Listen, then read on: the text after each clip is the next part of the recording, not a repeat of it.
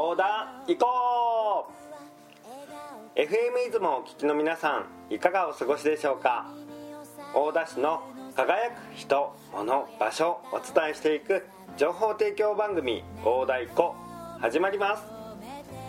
パーソナリティは竹内浩二が務めさせていただきます。よろしくお願いします。さて先日関西で大きな地震が発生しました。被災された皆様には心よりお見舞い申し上げます。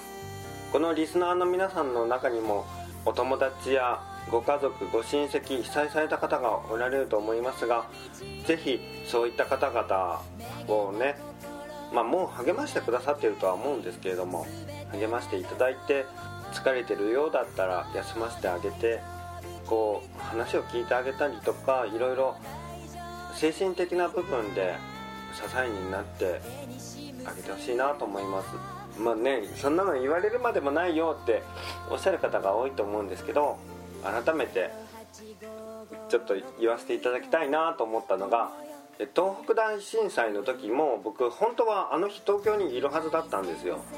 でそれがたまたま東京にいなくって当時インターネットの番組をしていましてそれで地震に関係ある話とかほとんどしてなくってその日常の話ばっかりとかしてたんですよ。でこれでいいのかな？本当はもっと地震のこととか調べて地震の話をしたりした方がためになる番組をした方がいいのかなって悩んでたりしたんですけどリスナーの方がね言ってくださったんですよ。普通の話をしてほしい。日常の話をしてほしいって言ってくださって。でそれっていうのが非日常今生きてるのが日常のような感じで自分たちの日常が削られていっている。だから日常を取り戻したいので日常とつながっていたいというかこう日常的なものに触れてないと心あの日常的なものに触れていることで心が穏やかになるっていう話をしてくださってなるほどなと思いました。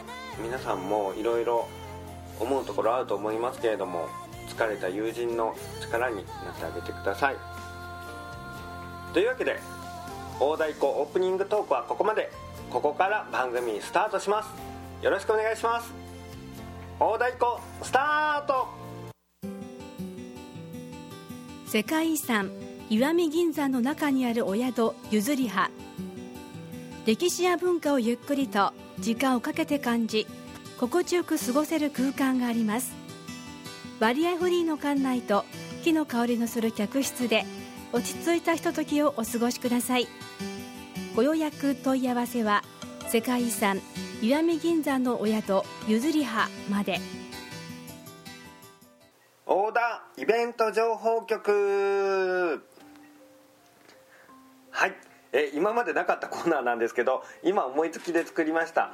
えー、っと大田市今月も来月もイベントがめちゃろ押しです。そこで今回ちょっと掘り下げながらイベント情報をお伝えしていきたいと思います。まず1つ目は6月23日土曜日11時から14時まで三瓶山は西の原にある山の雪三瓶で月一ピロの世界のご飯というイベントがあります。えっとこちらはですね前回の放送でもご案内したんですけれども三瓶の地域おこし協力隊の河野ひろみさんことピロミンが世界を旅する中で学んだ料理を提供していくというもので第1回目となる今回はイタリアをテーマにメニューを提供してくれます。メニューはシシ肉ラグーのパッパルデッレそれとトマトソースのニョッキです。食材は全て三瓶さん。えっとねパッパルデッレっていうのは平たい幅広のリボン状のパスタできしめんよりももっと幅広いものなんですけどこれが米粉でできててしかも市販のものじゃなくってこの麺河野さんピロミン自身が打った麺なんです。すごいでしょ？パスタの麺を自分で打っちゃうんですよ。でその食感なんですけど米粉とは思えないもちもち感で僕試食させてもらったんですけど本当に美味しかったです。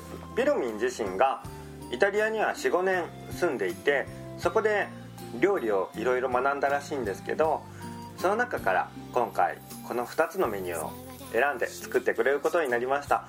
あの限定食らしいのであのこの日しか食べられません。であの売り切れることもあると思うので興味のある人はぜひ行ってみてください。で今回もし日程が合わなくて行けなくてもこれから月に1回世界の料理をあの彼女自身が世界中を旅している旅してきた人なのでその旅先で学んだ料理を月1で提供していってくれるっていうことなので興味のある人はぜひ。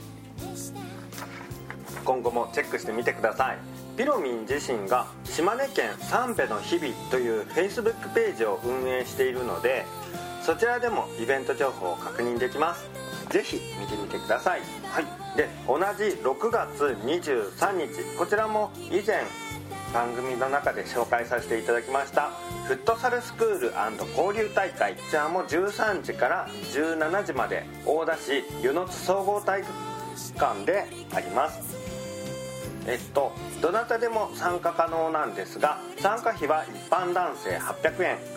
学生の方と女性の方は500円です。体操服または運動のできる格好。フットサルシューズまたは運動靴と飲み物を持参してください。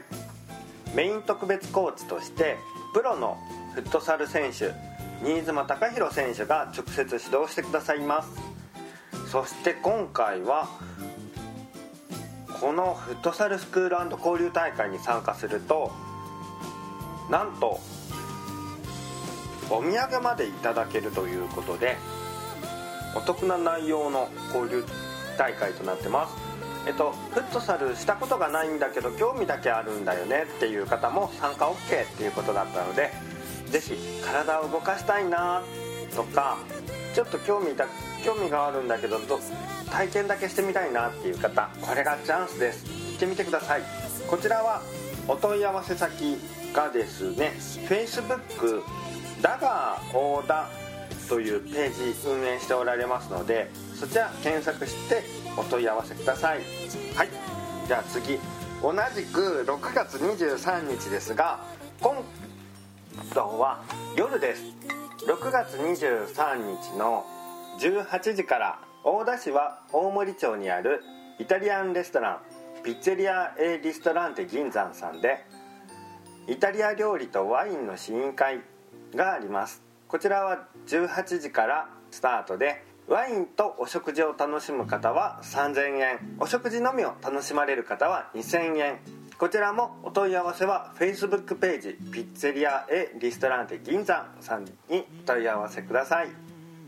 放送の中ではちゃんと言ったことがないんですけど実はあの私ピッツェリアエリストランテ銀山さんで週に4日ほどアルバイトをさせてもらっていましてそれのご縁もあって第1回のゲストピッツェリア・エ・リストランテ銀山のシェフの内藤さんに出演していただいたんですけどイタリアで5年間修行されてそれでお店を開いておられるんですけども本場の味に触れる機会ですので、まあ、お昼もねイタリアンのを食べる機会があってなんですけど夜はそれにワインもあるっていう感じであとワインを飲める状態にあればぜひワインも。ワインがねすごくいいものがあって1本1万円クラスの秘蔵のワインとかあるんですけどそれを特別に今回開封しますのでぜひご参加ください、まあ、どうしてもあのネット環境になくってピッツェリア・エリストランテ銀山の Facebook ページを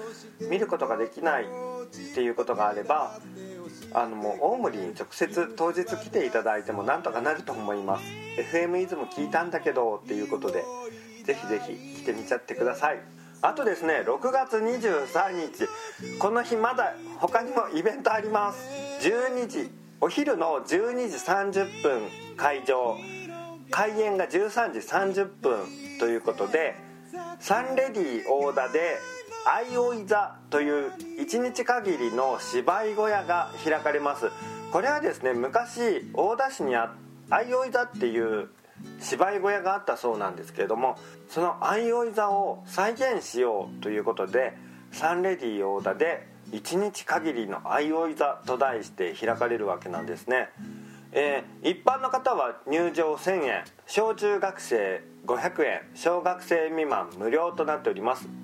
出演は大田ハーモニカクラブさん。大田小唄保存会さん民謡要の会さん激剣そらさんミキマウスさん特別出演が三里阿郷聖子会さんです。その他ですね飲食の出店や懐かしい写真展というのもありますので三べてご飯を食べてあー全部回るのは無理かな。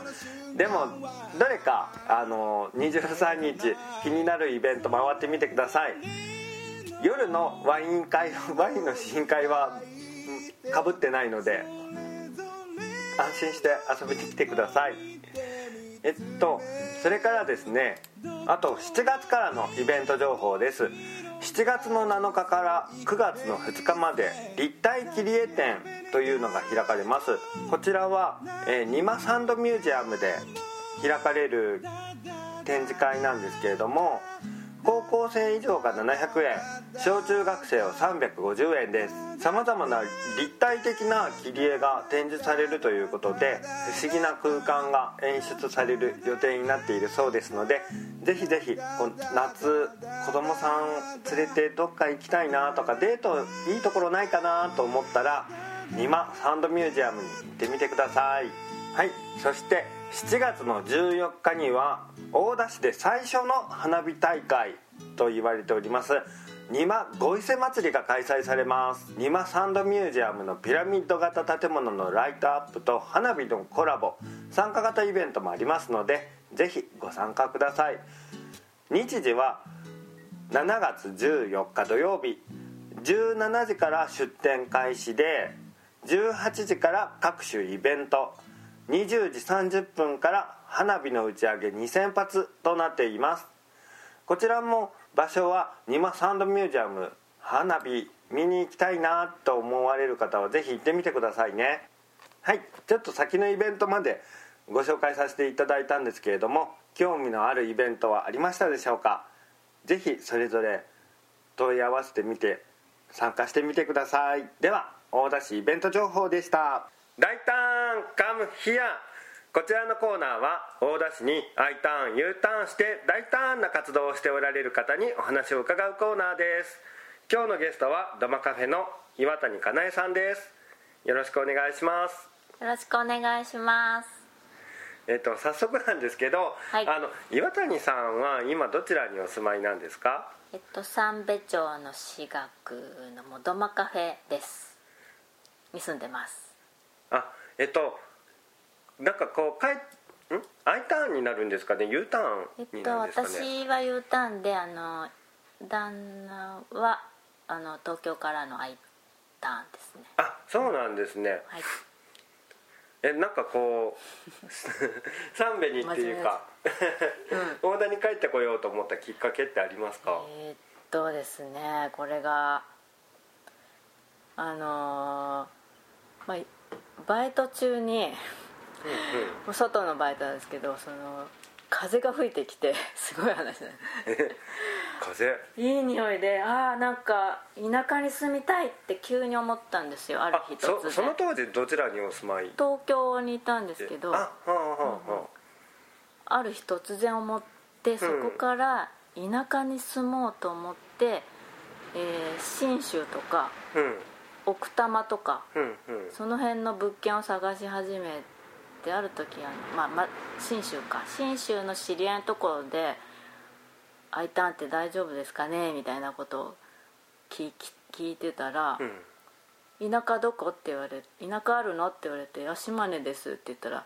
「島根があんのに島根に帰んなさいよあんた!」って怒られて「ああ島根か」ってその時私も気がついて。っていうなんかとってもあの あじゃあ他思ってなかった、島根はちょっと思ってなかったけど島根もいいかなってそれのそんな人からこう教えられたっていうか。あへえそれで2人で、2人だったなんですけどねその旦那とね、うんうん。あまだ結婚はしてなかったんですけど。ああうんうん2人で帰るのに、まあ、最初私だけで帰りたいかをちょっと自問自答してうんうん。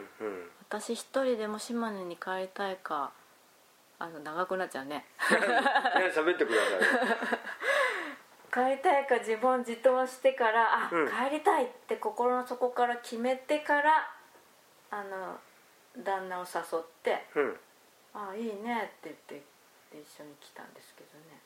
でも来たんだけど俊介はあのこんな田舎とは思ってなかった。騙されたって言われてあこんなこと言ってダメなんじゃない？いいと思う。俊さん。俊さん的には「おいおいおい」みたいな。騙されたって「うんうん。こんな暗いうん。雨ばっかりのうん。夜が真っ暗の 聞いてなかった」って言われてちょっと落ち込んでましたけど。へえうん。ごめん話長かっいえいえ。ああそうか。旦那さんはだから I ターンって完全にこうんうんうんうサインの方知らないから来た当時はすごい戸惑ったんですね。うんうんたでもその決めてから1年は、うん。あのあのしあの旦那がちょっとこう島根を知るための23回は来てるんですよ。ああのそうなんだ。こっち来おて試しみたいうんお試しみたいなこんなとこだし一人で沖も行ってたりして。なへえうんうん。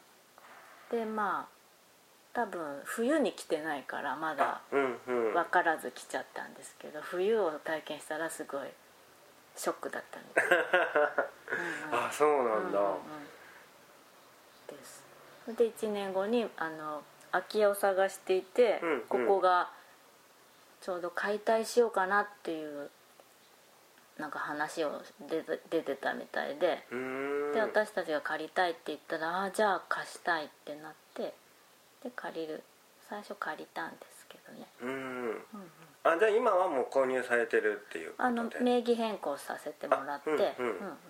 これはあの祖母の生まれた家。あそうなんですか。でそのおうん。じおじさんが、まあ、親戚の人が管理してたんだけどそこから借りてたんですけど、まあ、その人が。あ「もうかなえちゃんのもんにしていいよ」って言ってあうんうん。名義変更してもらってます。あなるほど。うん。うーん。じゃあまあ親戚の方の持ち物で名義変更してもうん、らっしてうんうんうんもうん。のになってます。あ、うん。なるほど。うんえっとその U ターンされてきたのが、うん。えっとどのぐらい前でしたっけ？えっと西暦で1999年あ9月です。聞いやいやいやいや。うんうんうん。だからおよそまあ20年になるんだっけ？そうだね。およそなんだ20ちょい。すごい何歳って聞かないでくださ えでも帰ってこられて、まあ、旦那さんはその全然環境が関東と違うから戸惑われたと思うんですけど、かなえさん自身は帰ってきてどうでした？なんか。いうーん。どうでした？大変だった？どうだったかな？大変だもう東京に出てて東京の生活に慣れてうんうんうん。てうんうんそこからあ U ターンしてきたから。ね。なんかそう今はすごいねそのインターネットとかが発展してくれてるけど当時は全然あまだまだね。ったのでうんうんちょっと困ったかもしれないです。でもまあ今パッと出てこないってことはあれかな？なんだかんだ言いながなんかその楽しく乗り越えてきてる。そうそうなんか釘一本買うのにうん。バスを乗り継ぐとか、らうん。そういう時代があったのがい今だとこう笑い話っていうかあいいー思い出。うんうん。なんですよね。あれは楽しかったですねあー。あとお土産何がいいってなんか言われたら、セブンイレブンの セブンイレブンのブリトーを買ってきてとかなんかそういうコンビニのものとかが急に食べたくなったり、うんうん。そういうのあったかな。ちょっとわかるかも。うんうん。今でも。あと行きつけの飲み屋のうん。クリームコロッケが食べたいとか、うんうん。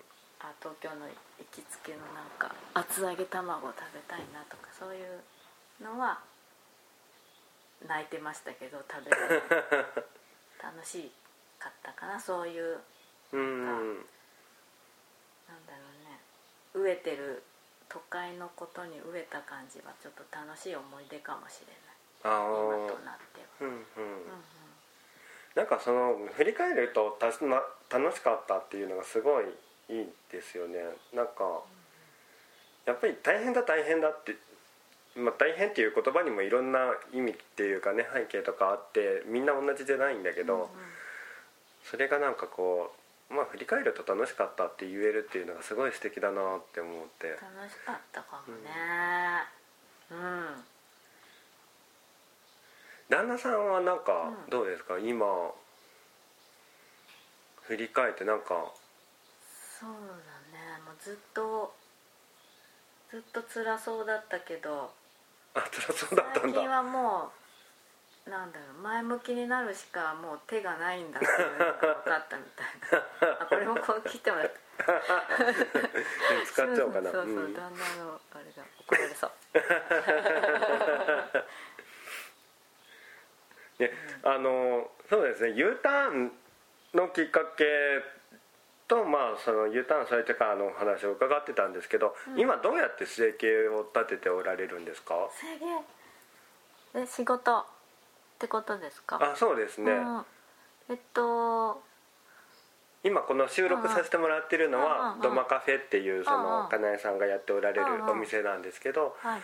えっとそのドマカフェのうん。経営と他に何かあったり？経営とあのオーダーメイドで服作ったりしてます。ああ、はい。そのじゃあおなんかこう直接かなえさんにお願いしてドラドレス作ってほしいなって言ってうん。依頼されるみたいな、そうなんですね。まだ口コミで頼んでくれる感じ。であへえうん。です。ウェディングドレスとかあのピアノの発表会の時のドレスとか、あーすごい、やってます。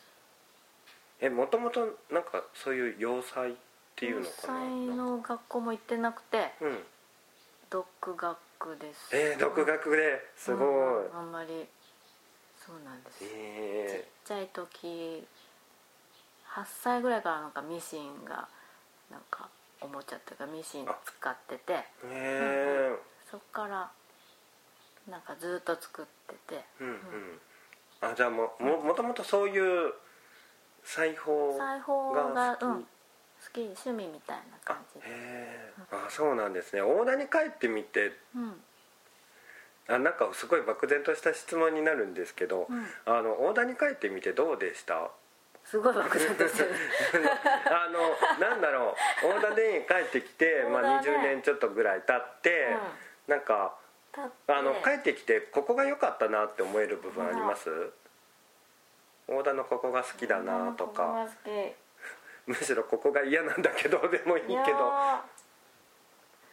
なんか結構面白い人が多いなっていうのあがあるかな。特殊な人。でも確かにすごい個性のある人がうんうんうん際立ってる人が多い際立ってるかなみうたいな、ん。面白そうな人が多い。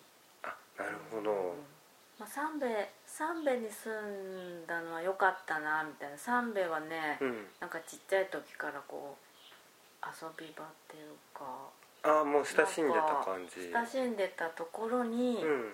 住むっていう、大人になってから住むのはちょっとうんしみじみ感動してますね、あでとあのいつもはこう誰かに乗っけてもらう感じだったけど自分で運転してそこをこうぐるぐるできるのはあうん。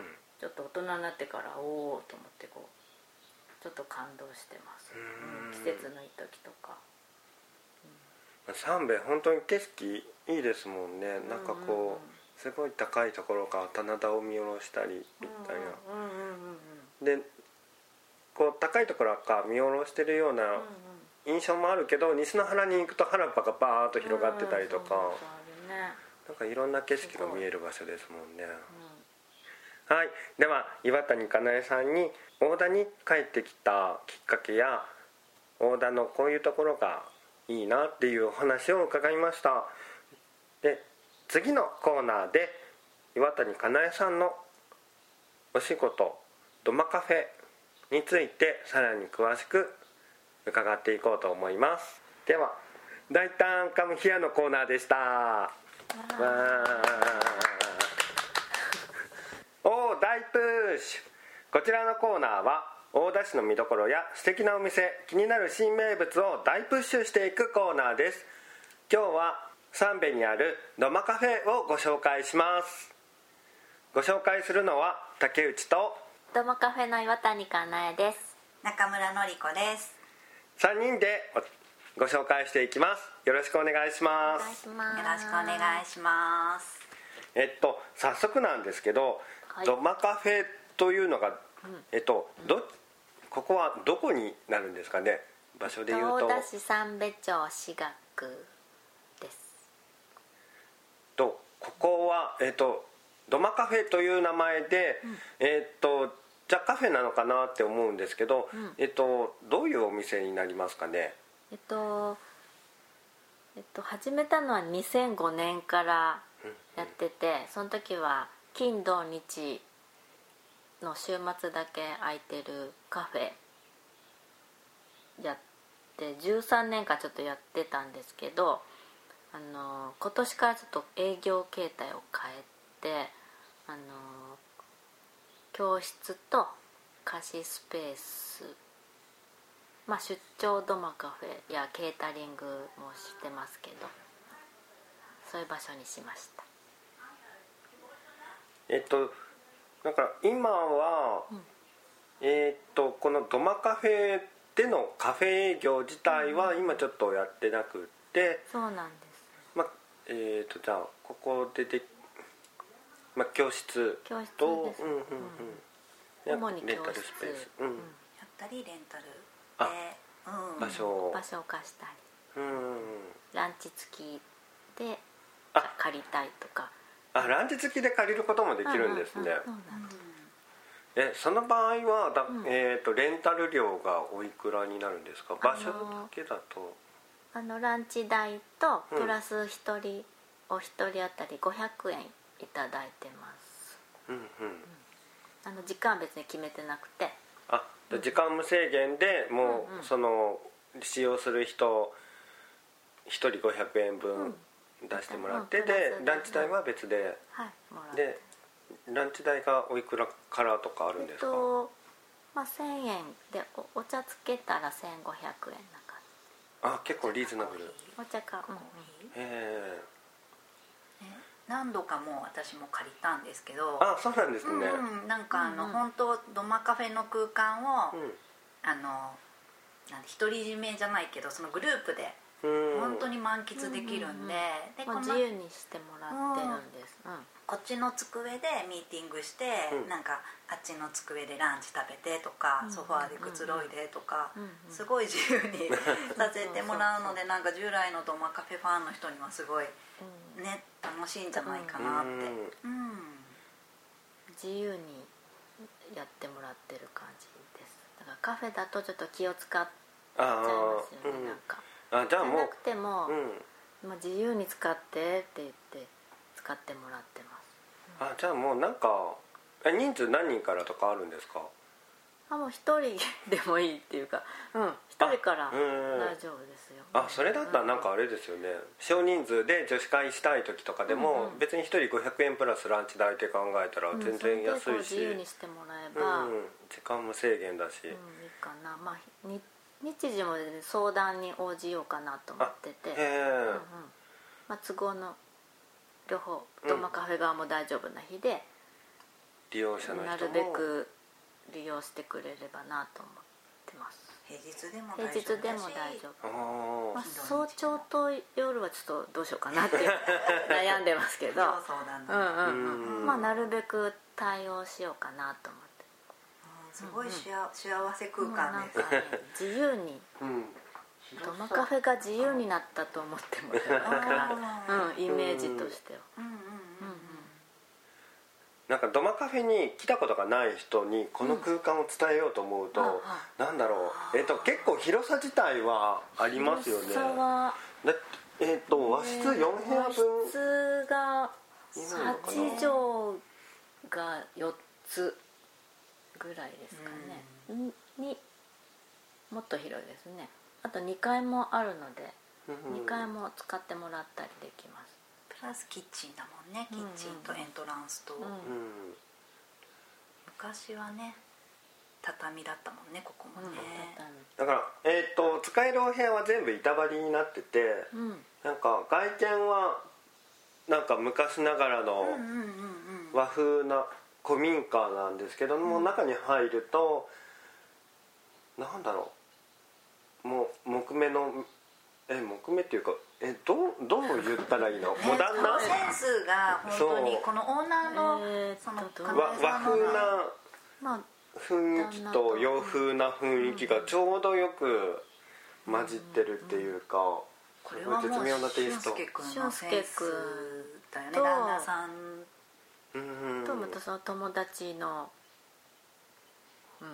あ協力してくれた人がいて、うんそうそうそうなんですよすごいなんかキッチン周りはなんか映画で見る昔のこうアメリカのなんか海岸にありそう。ななんか海岸のキッチンと、ななんかこう海辺のカフェのなんかキッチンみたいなイメージだったり。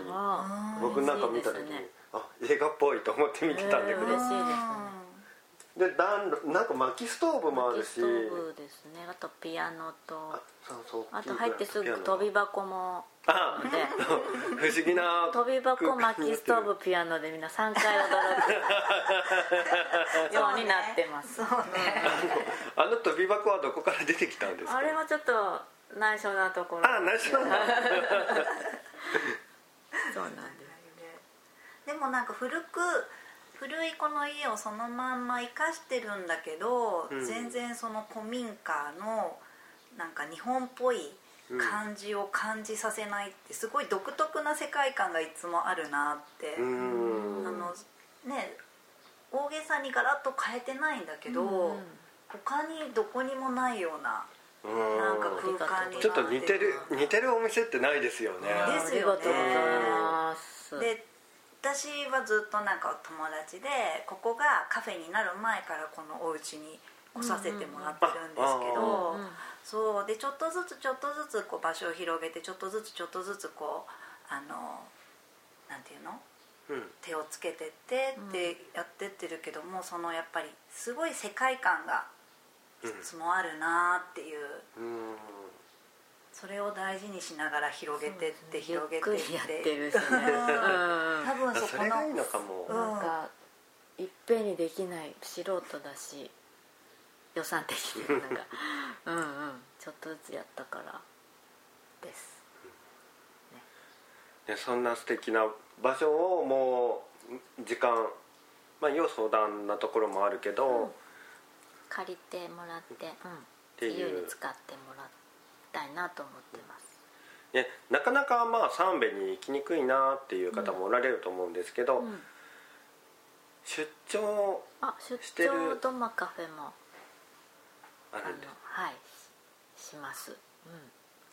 あのえっとなんていうかな。あの土日はあのもう一個旦那が借りてる物件が今年から1月からオープンしてるんですけど、そこであのセレクト雑貨と持ち帰りのドマカフェフードを売ってるんですけどでその土日なるべくそちら開けるんですけどあの年にたまにはあの出張ドマカフェも入れていこうかなと思って平日も行けるし、まあ、土日もあのどっちかなら行こうかなみたいな。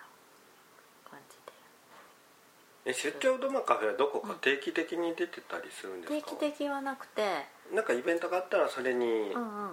参加するあっていう、の商品だけはねあの持ってってもらうとかケータリングもやってましてそそれは定期的にあのお祭りに参加してるのがあってうんうん。佐田ですけどね。佐田のこたばっていう。ああ、うん。はいはい。あれはねなんかもうベーグルサンドだけ出品してます、であれ売ってくれ前スタッフさんが売ってくれてで毎月第2日曜日です。で出張ドマカフェは、あの今度決まってるのはドルチェビータで大田のパン屋さん。で6月29日金曜日宣伝しちゃいましたけど、はい。やります。それは2人とも行けます。俊介と私が両方うんうん。金曜日あの現地に行ってちゃんと売って飲み物も作ったりして。コーヒーを入れたり？コーヒーはねどうしようかなと思ってて。まだうんうんうん。ドイツビータもコーヒーがちょっとあったりするから。ああかぶるとね、うんうんアイスコーヒーやるかなぐらい。うん。あとオリジナルソーダ。オリジナルシロップでソーダとか。美味しかった。よく飲んでやた おしゃれなんだよね。ね飲むティーソーダとかちょっと。おすすめ。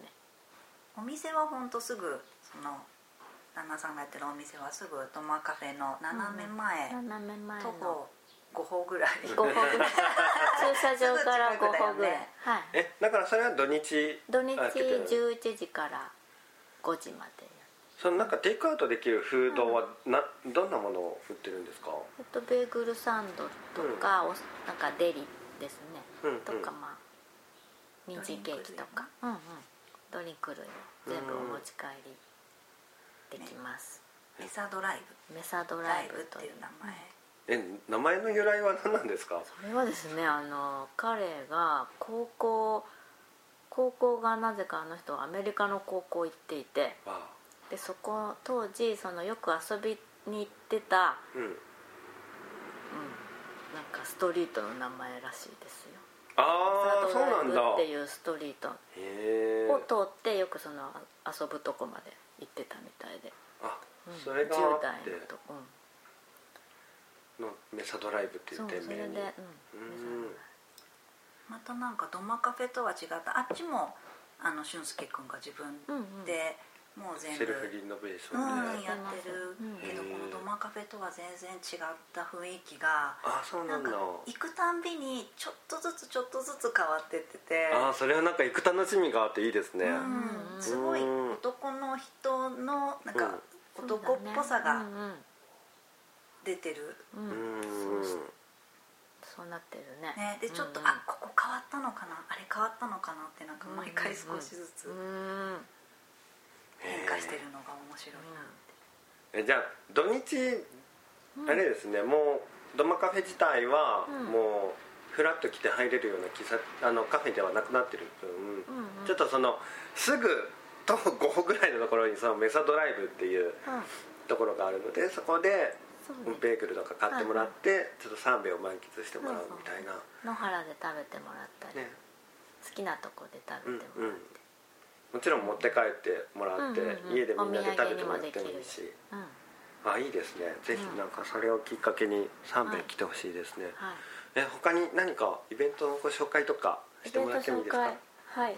あのまあドマカフェでスクールドマスクールっていうのをやってましてそれを毎月2回やってて、場所はもううん、こドマこカフェで。でで11時から2時までの3時間なんですけどそのドマカフェで出してたスイーツとかベーグルとかを私が教える教室で,で、それがあのランチ付きでお土産付きなんですけどあの6月7月はルバーブ教室してまして、ルバーブってわかんない。わかんないですよね。あの吹きのお化けみたいなうん。あの高原の植物なんですけどあのこの夏場と真夏だけちょっと休止するんですけどまた秋まで取れるちょっとろ5月ぐらいから11月ぐらいまで収穫できる。えー結構長い。なんていうか吹き吹きなのみたいなので野菜になるのかな、うーん。甘酸っぱい、まあ、酸っぱい植物なんですけど胃腸にいいと言われてて。へでそれのジャムとタルトの教室を6月7月は出ます、まあ、毎月色の変わるんですけど、このえ参加費聞きましたっけ？あ4500円です。あ4500円でランチとお土産がついてくお土産つるいてレシピもあすごい。お得。お得ですよ。すごい、うん。好評です、ねうんうんそれ申し込み先は？うちです私。うん。あもうなんかホームページ。うん。あんフェイスブックとかインスタとかなんか。あ大丈夫です。フェイスブックとインスタでドマカフェでドマカフェカナエインスタはドマカフェカナエでやってます。えキーワードでドマカフェで検索するといろいろ出てくるから、はいどっかから、うんブログに。であの連絡先もいっぱい出てます。電話でもメールでもメ電話ッセージでも、メール。はい。何でも。何でも。あと私が主催してる、あの食べ物を中心とした市もあってそれはつ年に3回か4回やってるんですけど巡回フードフェス田園キッチンっていうのやってまして今9回目あか結構な続いてる。10すごい。回9回やったかな？うん。うんうん何年前だったっけ？1回目が。えっとねね。3回ぐらいやってるので3年ぐらい前かな、うん。うんえそれはもう場所がうん、巡回巡回だから。巡回と言いながら今はまだ4箇所ぐらいかな。をこう巡回してる感じ。回回っててる。横断の中で。横断の中で。その位置が今度いつあるかとか、そういうなんか開催情報はどこで拾ったらいいですか、9月30日うん。は決まってます、フェイスブックページとインスタもあったっけ、うん。あります。とブログもやってたっけ、うんうんうんあの田園キッチン。田園はひらがな？はい。キッチンはカタカじゃあ気になる方はそちらはい。も検索してもらってナはい。遊び来てください、はい、はい、で今日ご紹介したのは三部にあるドマカフェでした。ありがとうございました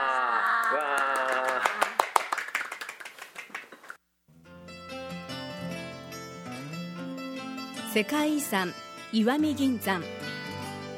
私たちはこの町で義肢装具や人工乳房などのメディカルアートを通じ国内外に貢献していきたいと日々努力しています。これからも地域社会に優しい企業として社会貢献活動も推進していきます。中村ブレイス。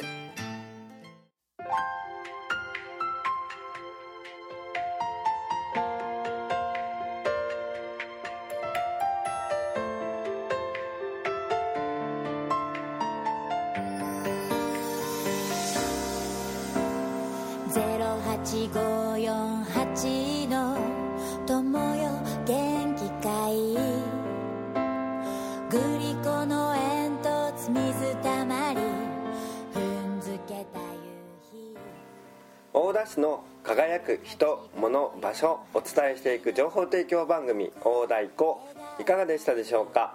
今回は大田への U ターンの方のお話を伺いました。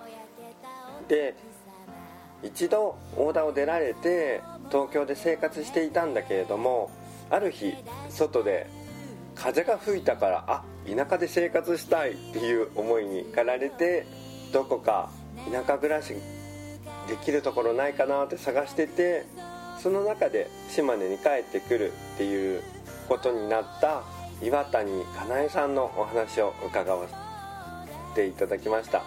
いやすっごく魅力的な方でお話を伺ってるととっても面白くってあのねもうね収録してない部分でも名言が飛び出すっていう感じですっごく盛り上がりました。今回のインタビューまあ他のこと他の方にもインタビューさせていただいたりしてえっ、とちょっとドマカフェさんとか岩谷かなえさんの話お話だけではなかったのもあるんですけどそれでもトータルにすると5時間インタビューさせていただいてもうとっても盛り上がりました。また今後もゲストとして参加していただいてぜひねお話を伺いたいなって思いましたよ。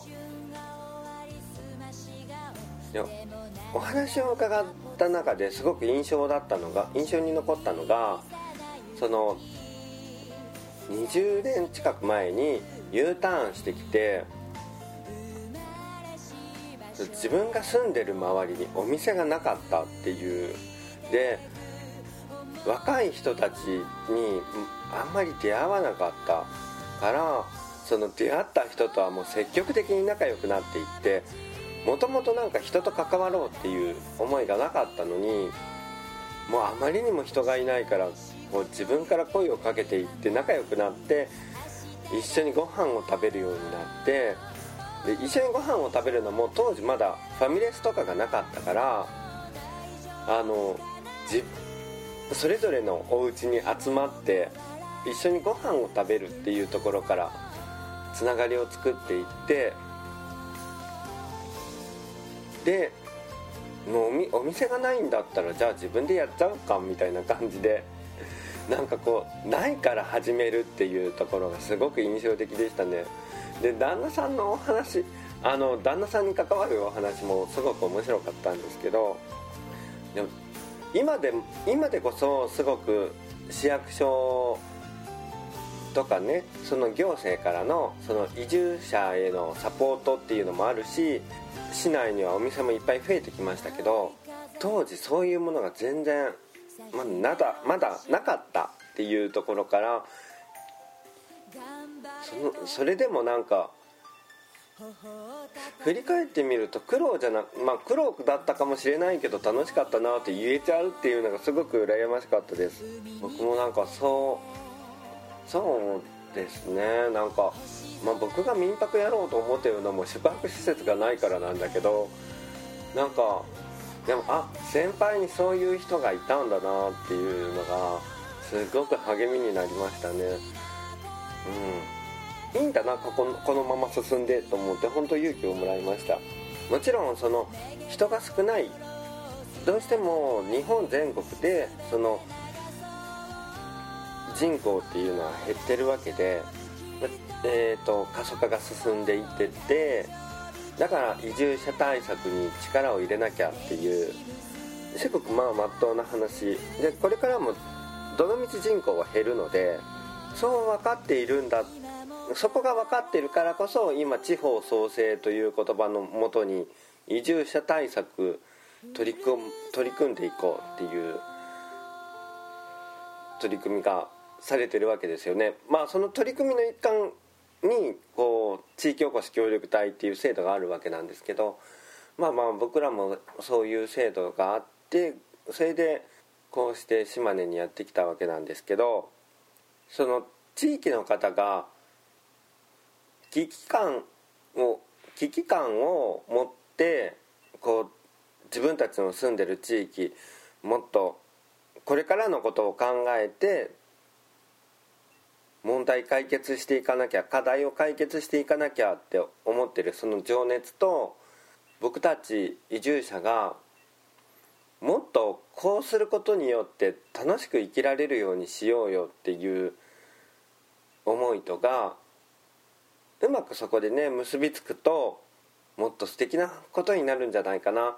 もっとワクワクできるんじゃないかな。っていうところで本当移住者だけでもダメだしかといって地元の方だけでも突破力がまだ足りないしだから力を合わせてそれぞれにない部分を補い合ってお互いに刺激をし合う関係になるっていういうところからこれから未来がもっともっと開けていけるんだなっていうふうなことを感じられるインタビューでした。本当に本当に面白かったです。もうなまあなんせインタビュー5時間。